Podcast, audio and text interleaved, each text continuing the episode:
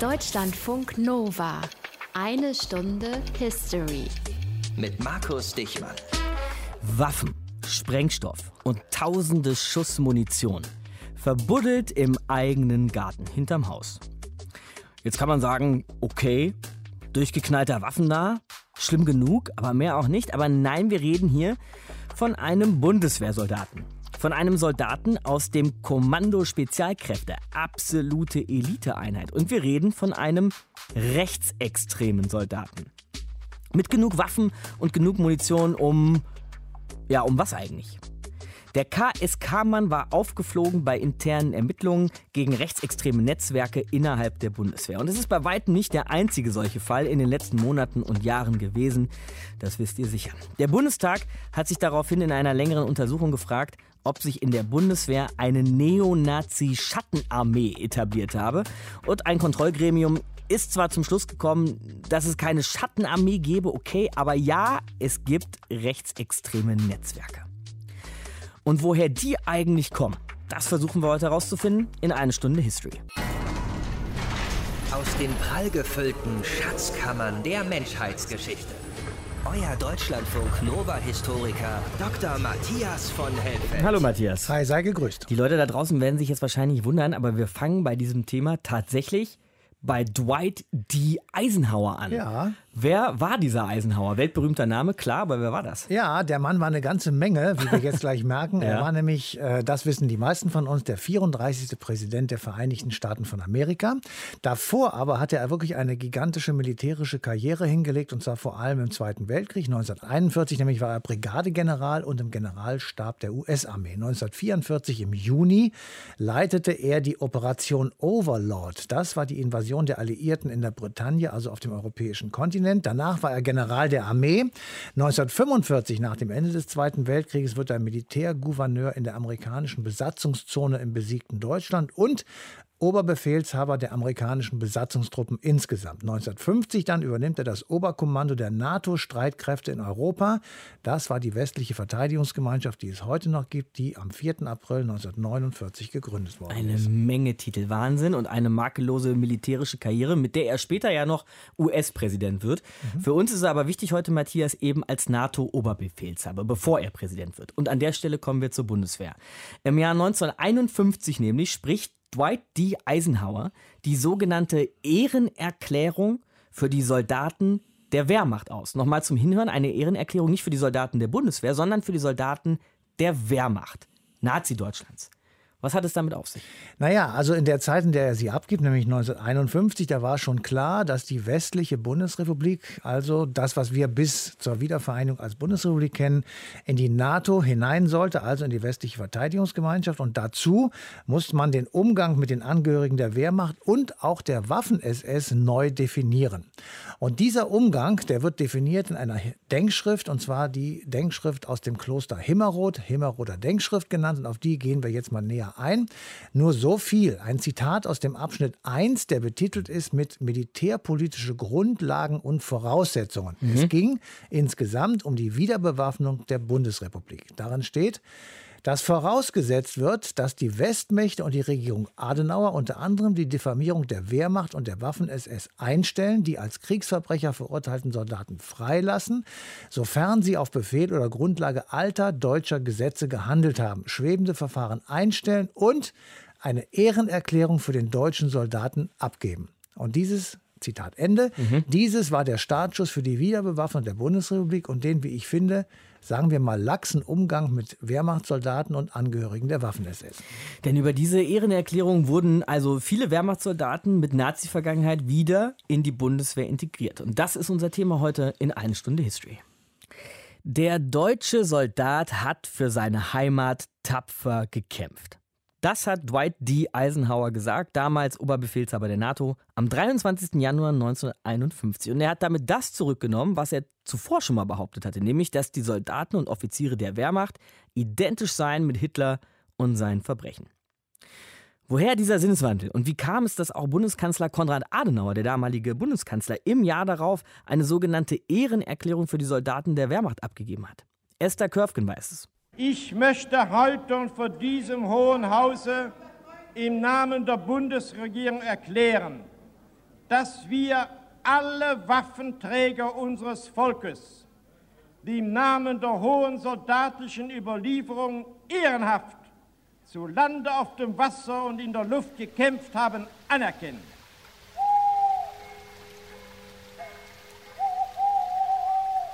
Die Worte, die Bundeskanzler Adenauer da vor dem deutschen Parlament ausgesprochen hat, hier sind sie vorher gedacht und aufgeschrieben worden im abgelegenen Zisterzienserkloster Himmeroth in der Eifel. Drei Tage im Oktober 1950. 15 ehemalige Offiziere der Wehrmacht treffen sich hier, gerufen von dem Sicherheitsbeauftragten des Bundeskanzlers. Sie sollen über die Wiederbewaffnung Deutschlands sprechen, erstmals seit dem Krieg. Streng vertraulich in Raum Nummer 7, an einem großen dunklen Konferenztisch, auf gepolsterten Stühlen mit Blumenmuster. Deckname des Himmeroder Treffens Zusammenziehung der Versicherungsvertreter. So, meine Herren, wir haben keinerlei vorbereitete Unterlagen. Nichts, worauf wir aufbauen könnten, aber ein klares Ziel vor Augen. In drei Tagen müssen wir so etwas wie eine Denkschrift zustande bringen. Und aus der muss hervorgehen, wie wir uns eine künftige Beteiligung an der europäisch-amerikanischen Verteidigungsgemeinschaft vorstellen. Also, ich weiß nicht. Was ist, wenn wir nachher als hm, Verschwörer dastehen? weil es sich die Alliierten mit einer Wiederbewaffnung der Deutschen inzwischen vielleicht anders überlegt haben. Ha, da machen Sie sich mal keine Sorge. Die Alliierten sind sehr interessiert an einem deutschen Verteidigungsbeitrag. Wolf Graf von Baudissin im Krieg Generalstabsoffizier der Wehrmacht. Adolf Heusinger, ehemals beim Oberkommando des Heeres, genau wie Johann Adolf Graf von Kielmannseck. Außerdem Hans Röttiger. Eines muss klar sein.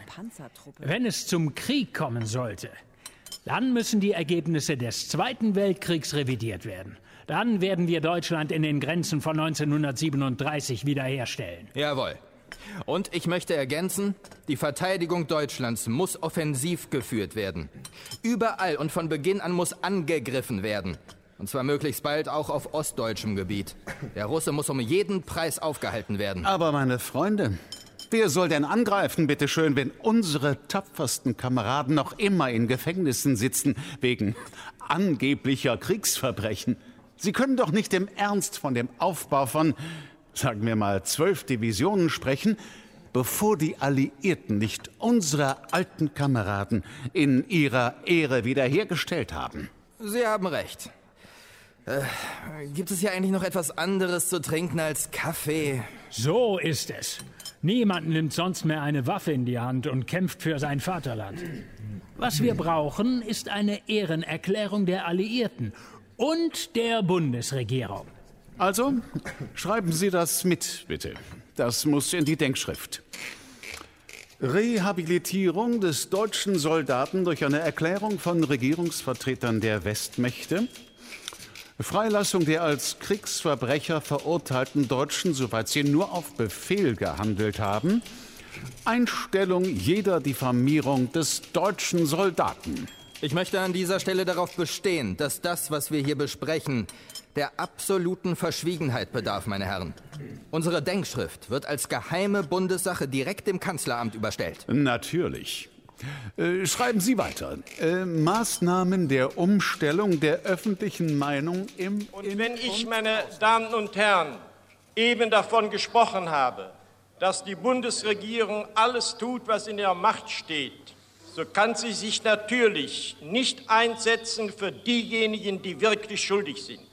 Aber, meine Damen und Herren, der Prozentsatz derjenigen, die wirklich schuldig sind, ist so außerordentlich gering und so außerordentlich klein, dass damit der Ehre der früheren deutschen Wehrmacht kein Abbruch geschieht. Einige der Himmeroder Denkschriftverfasser haben später führende Positionen erlangt. Adolf Heusinger wurde der erste Generalinspekteur der Bundeswehr, Hans Röttiger erster Inspekteur des Heeres, Wolf von Baudissin Chef beim NATO-Oberkommando Europa. Die Himmeroder Denkschrift wurde bis 1977 geheim gehalten. Esther Körfgen über die Hintergründe der Ehrenerklärung für die Soldaten der Wehrmacht im Jahr 1951. Und Matthias, du hattest es ja vorhin schon angedeutet, die Ehrenerklärung basiert auf der sogenannten Himmelroder Denkschrift, wie wir eben ja auch nochmal gehört haben, was da so alles drinsteht. Und sie umfasst ausdrücklich ja auch die Waffen-SS. Was war das für ein Laden, die Waffen-SS? Ja, das ist ein ganz furchtbarer Laden gewesen. Auf den gehen wir auch gleich noch ein bisschen näher ein. Aber die Waffen-SS, das ist mal ganz wichtig, hat drei Untergruppierungen. Die Leibstandarte Adolf Hitler, das kann man sich schon denken. Das war ein relativ kleiner Haufen, persönlich unterstellt mhm. zum Schutz des, in Anführungsstrichen, Führers. Dann gab es die SS-Verfügungstruppe. Das war eine paramilitärische, kasernierte Kampftruppe der SS, die unter der Verfügungsgewalt von Heinrich Himmler stand. Und es gab die SS-Totenkopf-Standarte. Das war die Mannschaft, die die Konzentration Konzentrationslager bewacht hat. Die Geschichte insgesamt beginnt nach der Machtübertragung an die NSDAP am 30. Januar 1933, aber die Wurzeln lagen schon vorher in der sogenannten Kampfzeit. Und Rolle und Bedeutung der Waffen-SS, die ändern sich mit Beginn des Zweiten Weltkriegs. Mhm. Was ändert sich da? Sie werden ab 1940 mit Jahreswechsel 39-40 dem Oberbefehl der Wehrmacht unterstellt. Das bedeutete, dass sie nicht mehr als eigenständige Verbände agieren, sondern als Teil der Wehrmacht bzw. als Regimenter von Heeresverbänden. Da könnte man also argumentieren, dass sie Teil der regulären Wehrmacht gewesen sein könnten. Mhm kann man auch anders sehen, muss man vielleicht auch anders sehen. Ja, ich würde mich dem anschließen, das muss man anders sehen, weil nämlich die Verbände der Waffen-SS zu den sogenannten Säuberungsaktionen gerufen wurden, also Aktionen gegen Kommunisten, Gewerkschafter, Juden, sogenannte Asoziale in den besetzten Gebieten in ganz Europa. Sie mussten die sogenannten Befriedungsaktionen durchführen gegen die Bevölkerung in den besetzten Gebieten und sie wurden eingesetzt bei der Bewachung von äh, Vernichtungslagern. Deswegen wurden sie 1946 vor dem Internationalen Militärgerichtshof in Nürnberg wegen Beteiligung am Holocaust, am Völkermord, an den europäischen Roma, an zahlreichen Kriegsverbrechen und Verbrechen gegen die zivile Bevölkerung zu einer verbrecherischen Organisation erklärt.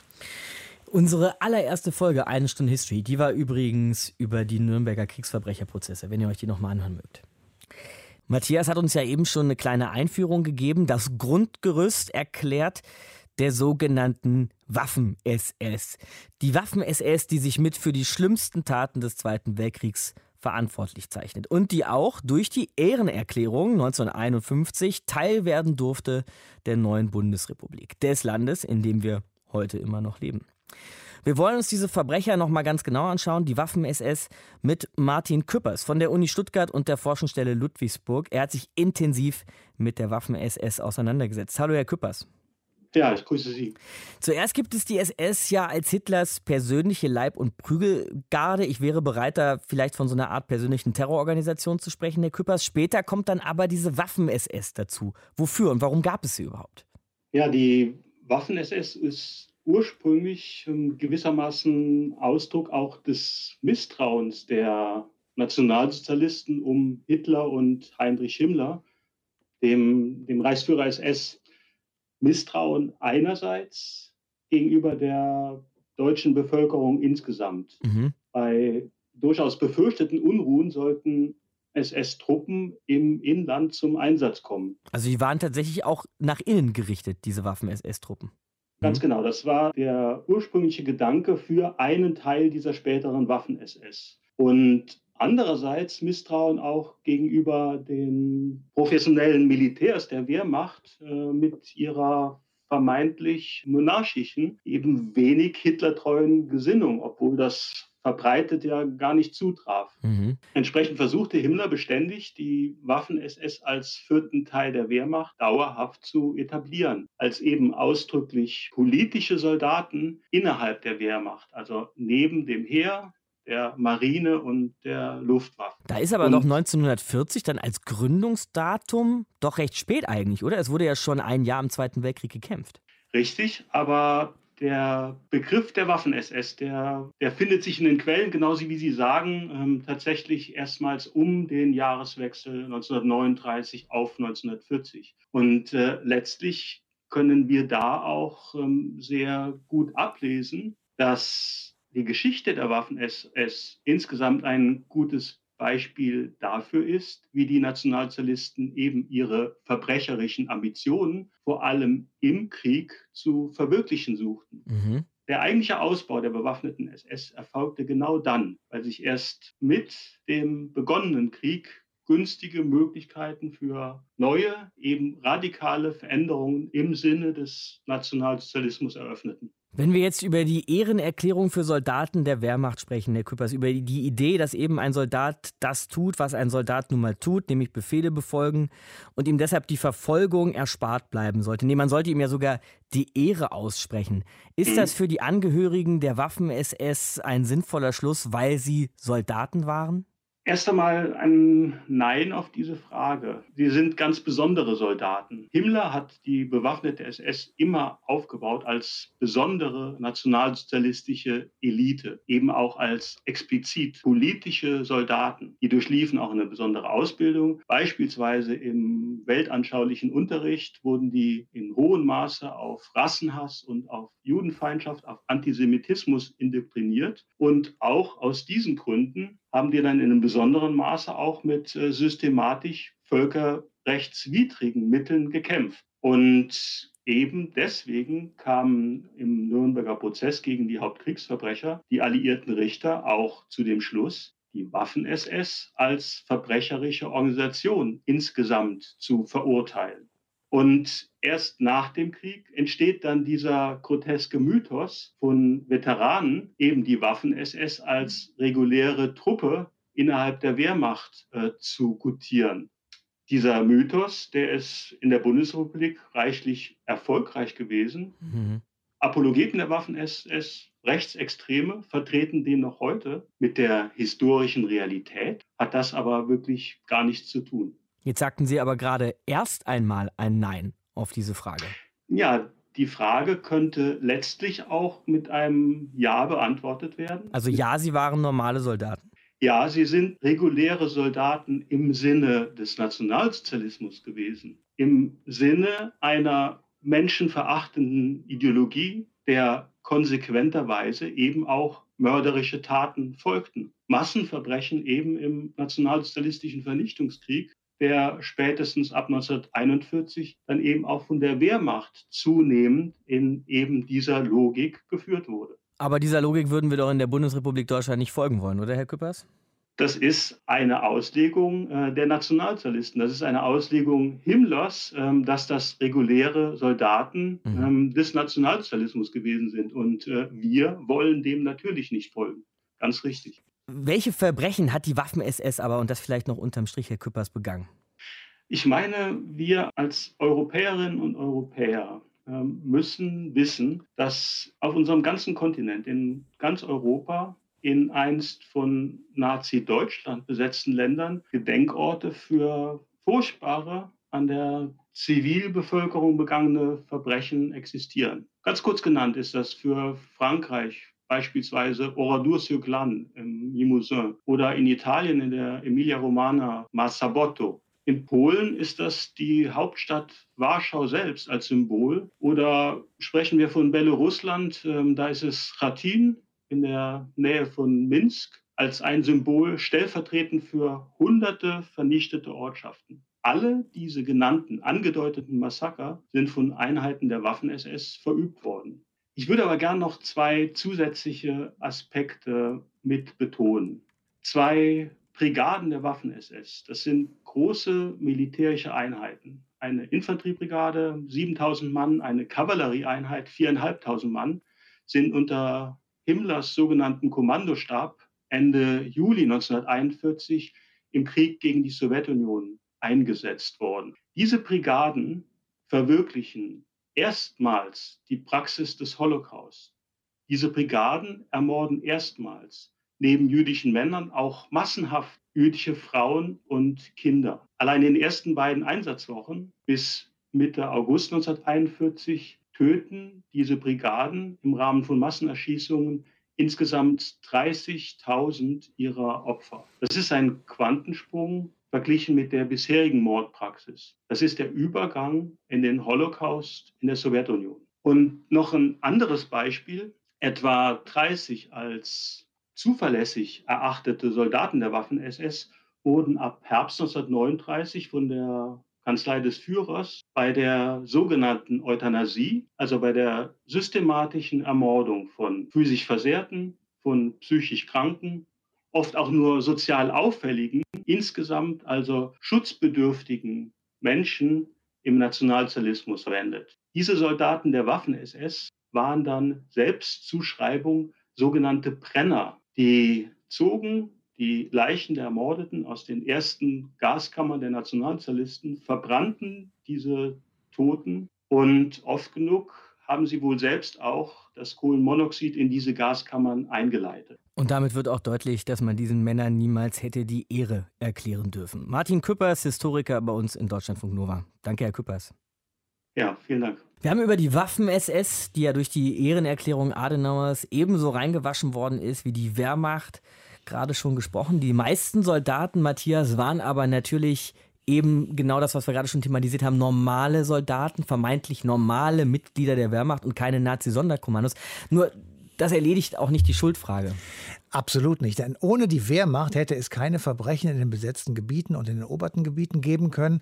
Auch ohne selbst tätig zu werden, ermöglichte damit die Wehrmacht sozusagen den Holocaust im Generalgouvernement im besetzten Teil Polens, auch wenn sie dort vielleicht nicht handgreiflich selber tätig geworden ist. Aber sie ist mitverantwortlich für elendig zugrunde gegangene Kriegsgefangene, etwa alleine drei Millionen sowjetische Soldaten. Sie ist verantwortlich für zahlreiche Massenerschießungen und für die Ausführung des sogenannten Kommissarbefehls von Hitler, also die sofortige Erschießung sämtlicher festgenommener Politkommissare der Roten Armee, die in den einzelnen Einheiten dort stationiert waren.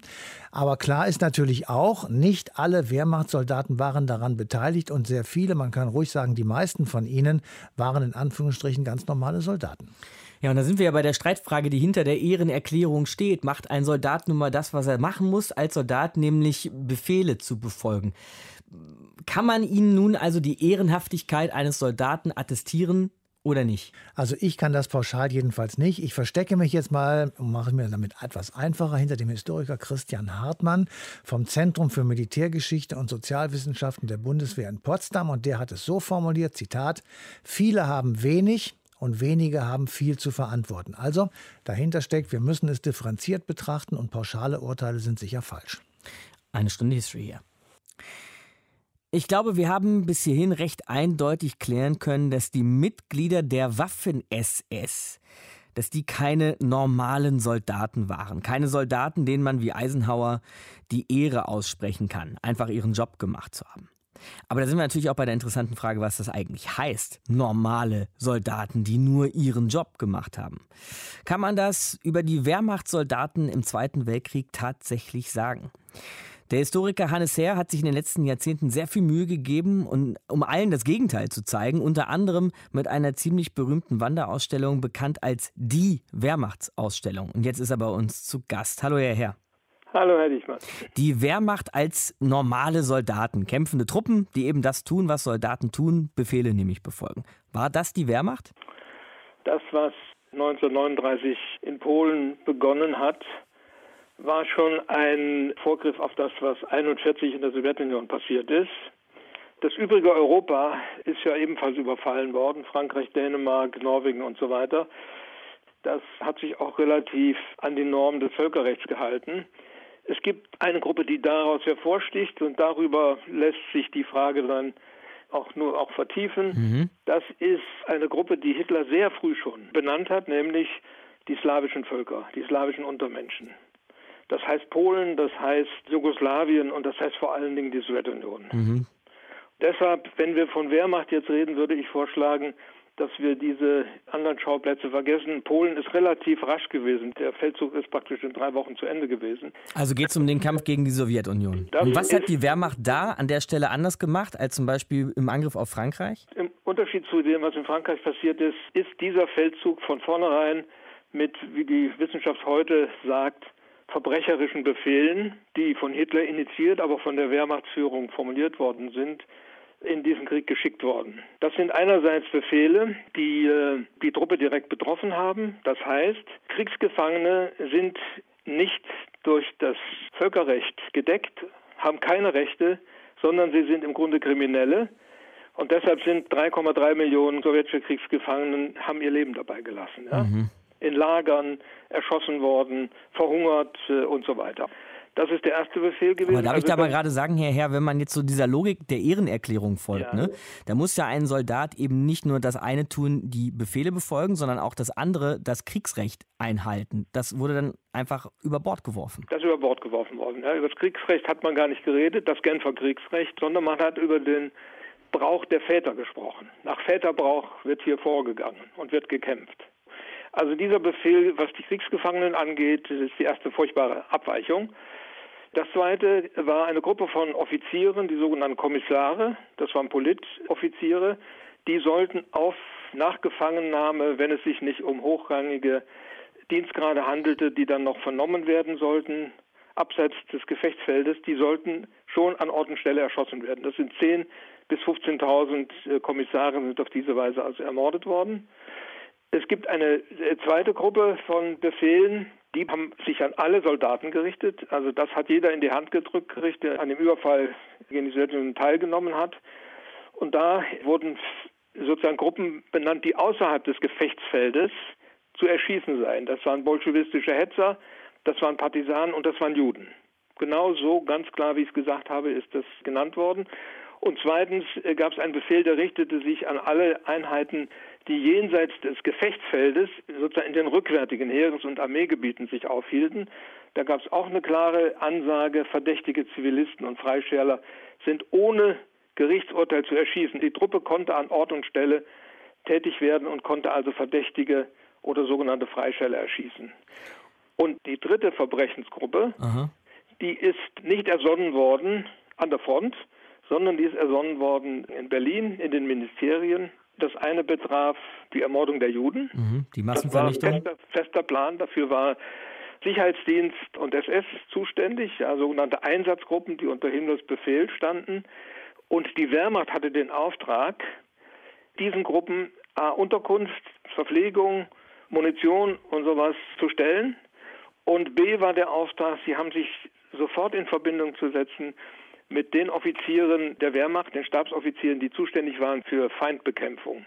So. Aber damit ist ja völlig klar, dass diese Trennung von Waffen-SS und Wehrmacht bei der Frage des Holocausts, bei den Massenvernichtungen in den Konzentrationslagern keinen Sinn macht, weil beide nicht ohne einander hätten operieren können. Das trifft nicht für die Vernichtungen, die wir so kennen, Auschwitz, Treblinka, Sobibor, da trifft es nicht zu. Mhm. Das ist in Händen von SS und von NSDAP-Mitgliedern und so weiter, die dort also sogenannte Landräte waren sondern das trifft zu für die Sowjetunion. Da kann man sagen, dass ist von vornherein eine Kooperation verabredet worden. In einem Befehl. Da war die Kooperation vorgesehen, ja, und war anbefohlen. Diese SS-Einsatzgruppen sind nicht ins Frontgebiet gekommen. Das war aber nur ein Streifen von 20 Kilometer. Dahinter erstreckte sich also das rückwärtige Armeegebiet, das rückwärtige Heeresgebiet. Das waren also 700, 800 Kilometer.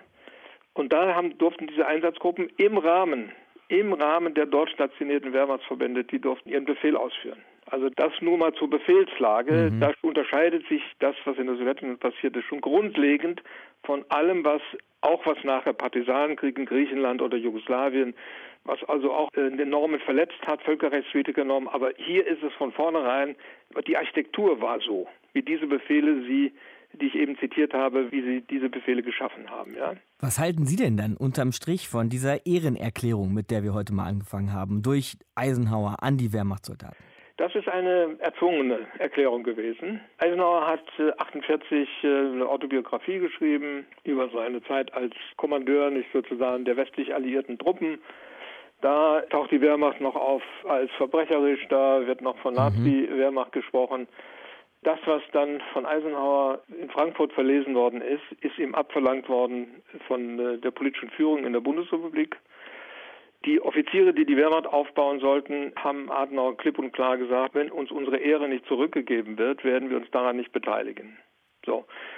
Und im Rahmen des Kalten Krieges war natürlich dann auch Eisenhower bereit, äh, seine ehemaligen Positionen also zumindest zeitweilig zu verlassen. Und es ist diese Erklärung dann zustande gekommen. Ja? Und die Erklärung hat dann maßgeblich dazu beigetragen, dass alle noch äh, in Gefängnissen der Alliierten sitzenden hohen Offiziere, Stabsoffiziere, Generäle, dass die von 52 bis 56 äh, allesamt entlassen wurden und auch damit einen Freibrief bekamen. Historiker Hannes Herr hier bei uns in einer Stunde History. Danke, Herr Herr. Ja, ich danke auch, Herr Dichmann. Es tut wirklich weh. Jedes Mal wieder, wenn man sich ausmalt, was im Zweiten Weltkrieg alles passiert ist. Nee, eigentlich nicht passiert ist, das ist ja nicht einfach so vom Himmel gefallen, nee, was da getan wurde. Von deutschen Soldaten, egal ob Wehrmacht oder Waffen-SS. Und deshalb müssen wir jetzt mit Annette Weinke sprechen, Professorin an der Uni Jena, die sich mit der Nachgeschichte des Nationalsozialismus intensiv beschäftigt. Hallo, Frau Weinke. Schönen guten Tag, hallo. Wie ist man mit der Wehrmacht nach dem Krieg denn umgegangen? Also selbstverständlich wurde sie aufgelöst, aber was wurde so aus den ja, einzelnen Kämpfern und Soldaten? Wir reden ja hier von abertausenden bewaffneten Männern. Mussten die sich erklären, melden, registrieren? Wurde denen irgendwie der Prozess gemacht? Was ist passiert? Na, die sind zunächst mal äh, sind sie festgesetzt worden. Also es sind ja Hunderttausende von Soldaten, SS-Funktionären, Parteifunktionären erstmal festgesetzt worden, schon auf der Grundlage der Potsdamer Beschlüsse gab es eben ein ähm, System von ähm, Internierungslagern in Ost wie West. Und äh, da sind die Leute dann erstmal ähm, gelandet und zwar teilweise auch recht lange. Also äh, in den westlichen Zonen äh, fingen dann Ende 46 auch die ersten Entlassungswellen an. In der Sowjetunion war das natürlich ganz anders. Die Leute sind ja bis äh, teilweise bis 1950 in diesen Speziallagern eingesessen, sind teilweise mhm. zu ähm, Zwangsarbeit in die Sowjetunion ähm, transportiert worden. Das heißt, sie wurden erstmal festgesetzt und wurden dort auch befragt im Blick auf das, was sie während des Krieges getan hatten. Wurden sie denn in irgendeiner Weise auch verurteilt? Ja, das ist eben jetzt eine schwierige Geschichte. Also klar ist, dass der Nürnberger Hauptkriegsverbrecherprozess bzw. die amerikanischen Nachfolgeprozesse, die dann ja ab 46 gleich losgingen, dass die den Anspruch verfolgten, quasi einzelne exponierte Repräsentanten von Wehrmacht und SS auf die Anklagebank zu setzen. Also das war das, das Konzept, dass man sich sozusagen einzelne hm, Führungsfiguren herausgriff, die man dort stellvertretend für hm, ja, bestimmte gesellschaftliche Gruppen Institutionen angeklagt hat.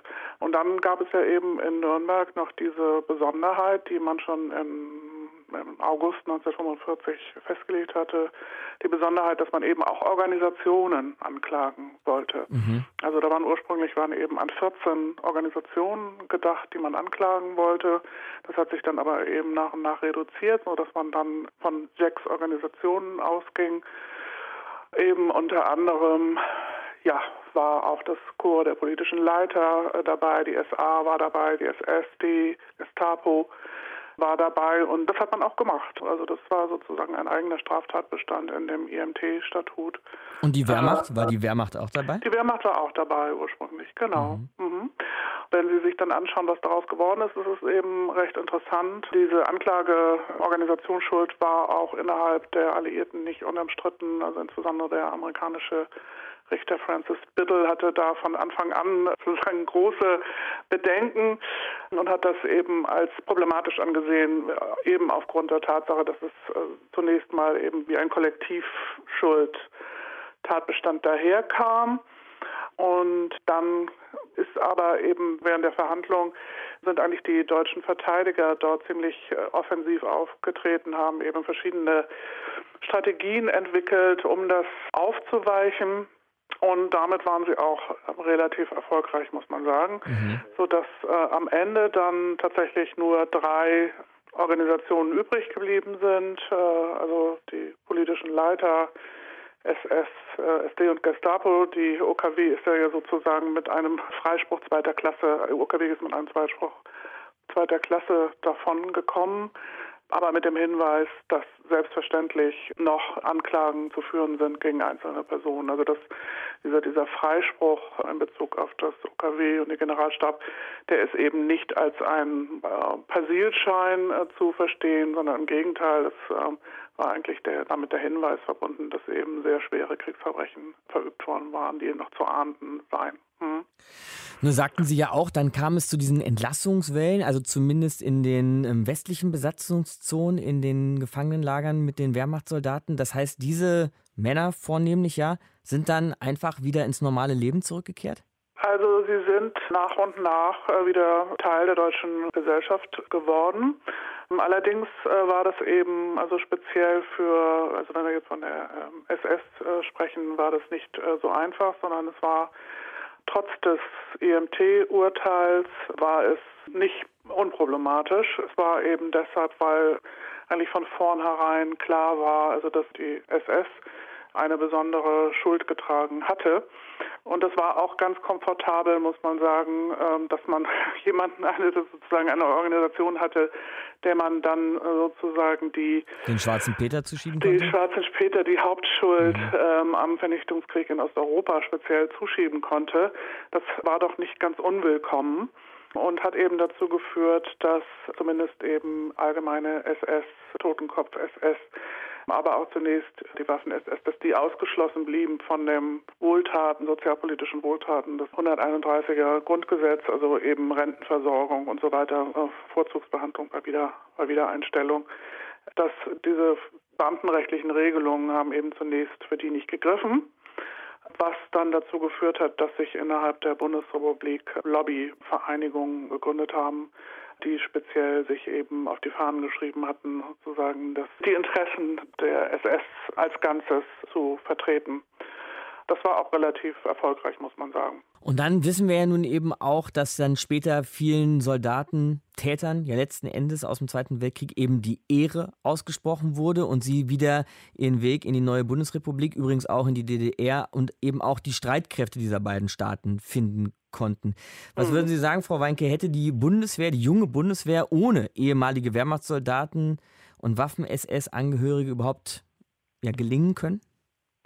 Naja, ohne ehemalige Wehrmachtssoldaten äh, mit Sicherheit nicht, denn die Bundes, äh, Bundeswehr bestand ja überwiegend aus äh, ehemaligen Wehrmachtssoldaten. Das wurde ja auch eben äh, von einem Großteil der Politik ähm, und der Gesellschaft als unproblematisch angesehen. Also mhm. das wissen Sie ja sicherlich, dass dieser Mythos von der sauberen Mehrmacht, dass der, dass der sehr, sehr lange Bestand gehabt hat, also in der breiten Öffentlichkeit, also im Grunde erst mit der Ausstellung des Hamburger Instituts dann langsam bröckelte. Bei der Waffen-SS sah das eben ein bisschen anders aus. Da hat man zwar auch eine also Ehrenerklärung in gewisser Weise äh, schon gehabt, 1953 durch Adenauer. Der hat ja dann diese hm, Formulierung gefunden, das seien Soldaten gewesen wie andere auch. Hier muss man aber eben sehen, dass es speziell im Ausland bei den Amerikanern da doch erhebliche Bedenken und Vorbehalte gab. Also innerhalb dieser Diskussion um die Wiederbewaffnung musste dann letztlich ein Weg gefunden werden, diesen Vorbehalten auch Rechnung zu tragen. Das hat man gemacht, indem man eben da einen besonderen Überprüfungsausschuss eingesetzt hat. Und beworben haben sich aber dann am Ende nur wenig mehr als 4000 ehemalige Waffen-SS-Leute.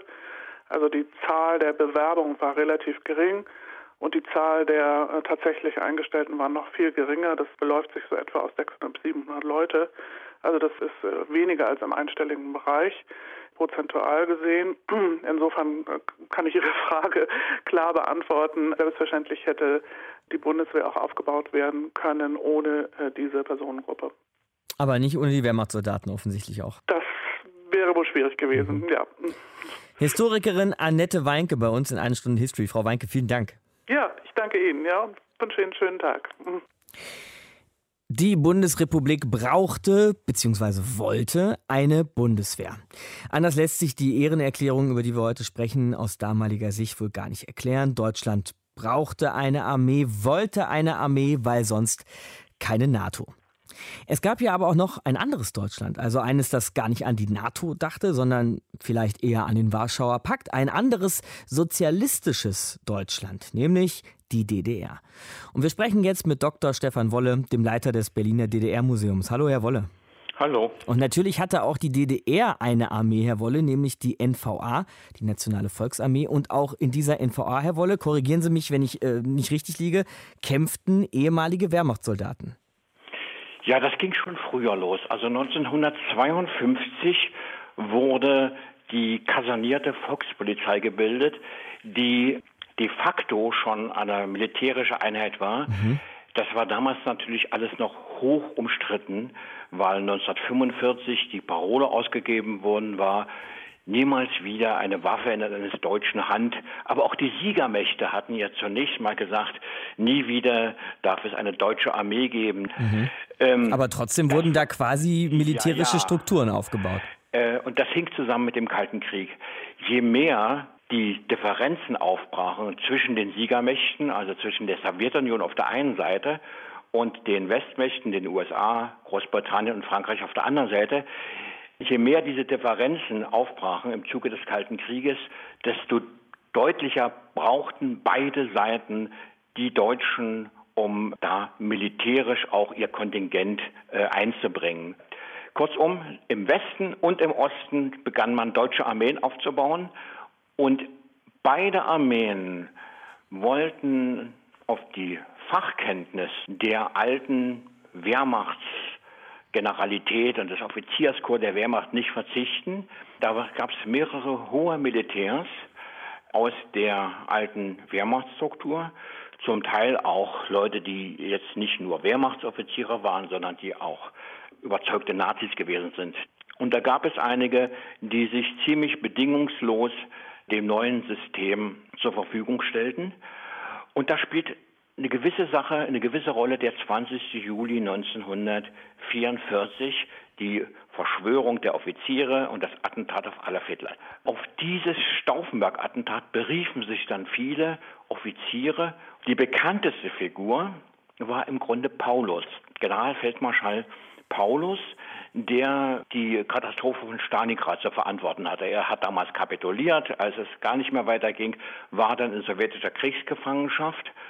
Und diese Leute spielten auch in der Propaganda eine sehr, sehr äh, große Rolle. Da gab es zum Beispiel den letzten Kommandanten von Greifswald, da reden wir jetzt ja bisher von Generälen, Soldaten, also von Personalien, von Menschen, Männern, die es rübergemacht haben, wenn man so möchte, aus der Wehrmacht dann in die DDR. Aber gab es auch, sag ich mal, ideologisch da irgendwie ja, Brücken, die geschlagen wurden? Na, die ideologische Brücke bot die Geschichte. Zum einen diese Berufung auf das Stauffenberg-Attentat, wobei die nicht wirklich dabei waren, aber die sahen sich sozusagen in der Tradition des deutschen Offizierskorps, was sich ja teilweise dann gegen Hitler stellte, äh, fünf Minuten vor zwölf. Aber die historische Brücke war 1813, Aha.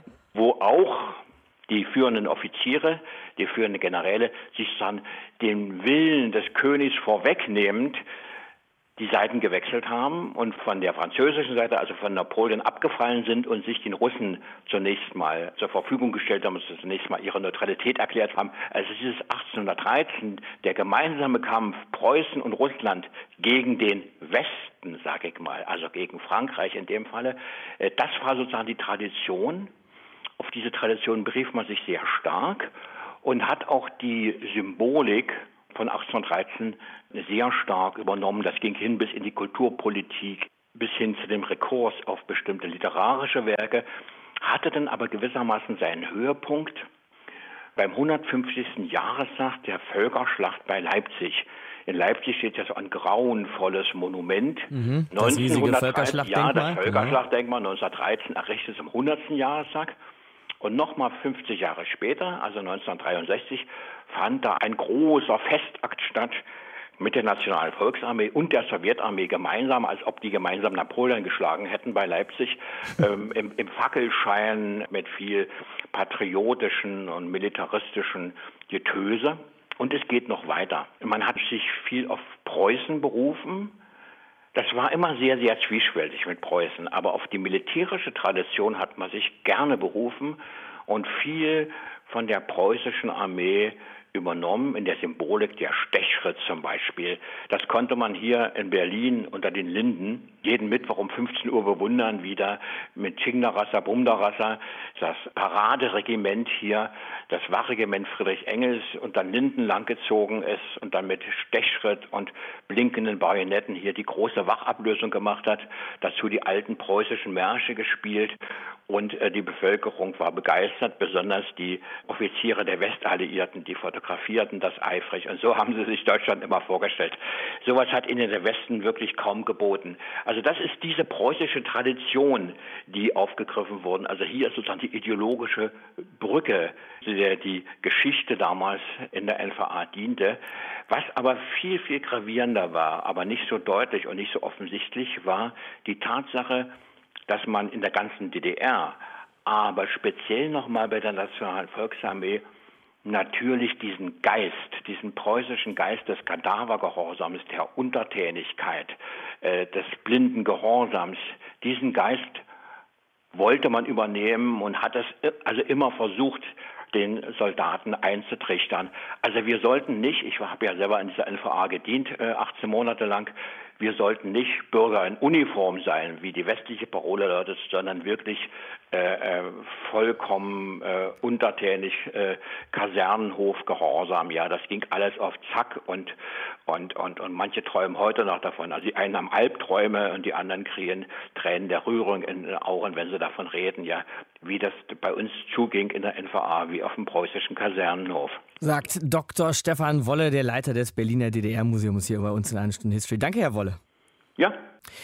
Die Bundeswehr und auch die NVA, alle militärischen Strukturen Deutschlands hatten einen sehr, sehr vorbelasteten Staat. Und damit drücke ich es sehr, sehr vorsichtig aus, weil viele Kriegsverbrecher und Nazis in ihren Reihen standen. Und heute sind wir konfrontiert mit den Ereignissen von letztem Jahr 2020, wo rechtsextreme Chatgruppen und Netzwerke in der Bundeswehr aufgeflogen sind. Man muss sich also schon fragen, Matthias, ob wir in Deutschland nur eine gelungene Beschäftigung und Aufarbeitung der NS-Zeit hingelegt haben oder nicht, wie es um die Bundeswehr speziell bestellt ist in diesem Jahr. Genau, und da gibt es ja derzeit laufende Untersuchungen, wie weit das sich ausgebreitet hat in der Bundeswehr. Klar ist, es gibt diese rechtsextremen Tendenzen. Es gibt Menschen in der Bundeswehr mit rechtsextremen Einstellungen. Und jetzt kann man sich überlegen, wo kommt das her? Die Bundeswehr basiert auf Autorität, auf Befehl und Gehorsam, also strukturelle Elemente möglicherweise einer Lebensplanung, einer Gesellschaftsvorstellung, die eben eher nach rechts tendiert. Die Bundeswehrsoldaten sind Waffenträger der Nation. Auch da gibt es sicherlich sehr viele Affinitäten. In der Bundeswehr sind offenbar alte Chorgedanken aus der Weimarer Republik zum Teil übertragen worden, die sich dann in einzelnen Heeresgruppen oder Heeresabteilungen ähm, hinübergerettet haben. Und diese gesamte Tradition, aus der die Bundeswehr kommt, das ist die Wehrmacht, das ist die Reichswehr der Weimarer Republik, das hat sich tatsächlich doch mehr hinübergerettet, als wir uns das vielleicht vorstellen können und als es auch von Adenauer und anderen, die die Bundeswehr ins Leben gerufen haben, gedacht und beabsichtigt war. Aber es ist wirklich nur ein Teil. Wir können jetzt nicht pauschal sagen, die gesamte Bundeswehr. Ich denke, dass die Mehrheit der Berufssoldaten und derjenigen, die dort freiwillig oder für eine gewisse Zeit dienen, sich hinter die parlamentarische Demokratie stellen. Aber trotzdem müssen wir auf die besonders schauen, von denen wir jetzt gerade gesprochen haben. Wir sind doch noch nicht ganz durch mit dem Thema, meine Lieben. Das war praktisch nur Teil 1 der Geschichte rechtsextremer Strukturen in den deutschen Sicherheitsbehörden. Wir setzen uns auch noch in einer der nächsten Ausgaben von Eine Stunde History mit dem Thema auseinander. Nächstes Mal aber erstmal wieder Maika am Mikrofon und dann schauen wir uns ein Land an, in dem es ziemlich lang, ziemlich still war, aber auch da hat 2020 viele neue Entwicklungen gebracht. Belarus und seine Staatsgründung vor 30 Jahren sind unser Thema nächste Woche hier. Bis dahin, ciao, macht's gut. Deutschlandfunk Nova. Eine Stunde History. Jeden Montag um 20 Uhr. Mehr auf deutschlandfunknova.de.